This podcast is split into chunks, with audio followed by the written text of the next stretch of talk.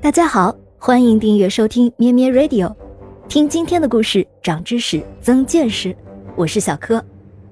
今天是二零二二年六月十三日，我们今天故事的主人公出生年月不详，但离世于公元二二零年六月十三日，也就是一千八百年前的今天。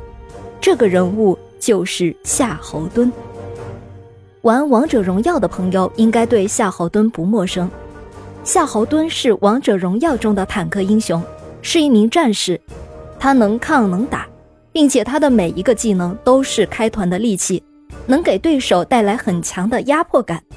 当他扔出大刀，就意味着一场战斗的开始。一旦夏侯惇和他的大刀杀入敌阵，将会对敌人造成毁灭性打击。即便夏侯惇在敌阵中遭遇围攻，他的护盾也能够抵御部分伤害。但我们今天要讲的却是游戏人物的原型——三国时期曹魏名将夏侯惇。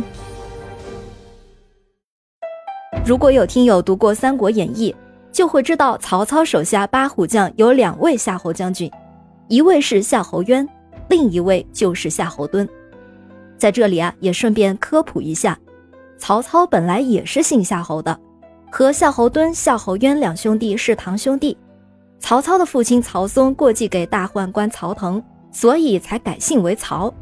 曹操起兵，夏侯惇是其最早的将领之一。夏侯惇的轶事最有名的莫过于把屎弹精的故事了。明代罗贯中在《三国演义》第十八回中写道：夏侯惇在徐州攻防战时迎战吕布的部将高顺，高顺败逃，夏侯惇从后追赶。不料遭另一名敌将曹信射箭偷袭，夏侯惇左眼被射中，痛得怒吼一声，便匆忙用手拔剑，却不慎连着眼珠子拔了出来。夏侯惇立即大喊：“父精母血，不可弃也！”便把眼睛塞进嘴巴吞咽下去，然后又挺枪纵马上前杀了曹信，报回一箭之仇。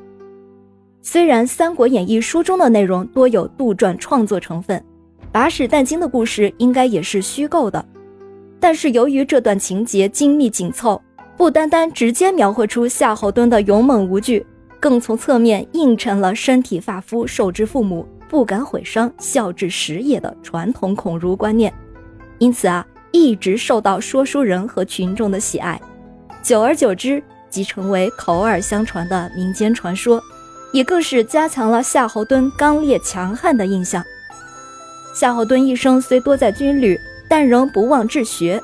他常亲自吟诗，虚心求教，为人简朴，所得赏赐全部分给将士，一生不置产业，至死家无余财。在三国时期，夏侯惇虽然没有特别显赫的战绩，甚至被称为常败将军，但却是曹操最信任的军事将领。究其原因，一是因为夏侯惇对曹操忠心耿耿。早年从曹操讨伐黄巾时就追随他，是曹操艰苦创业时期最早的合伙人。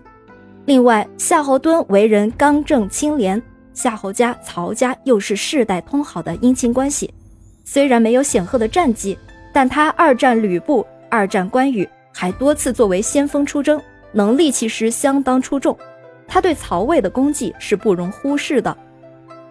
曹丕登基后，他封夏侯惇为大将军。两个月之后，夏侯惇病逝，曹丕追封谥号为忠侯，并以天子之尊行孝子之礼，亲自披麻戴孝为夏侯惇发丧。好了，今天的故事就到这里，欢迎订阅咩咩 Radio，长知识，增见识。咩咩 Radio 陪伴每一个今天。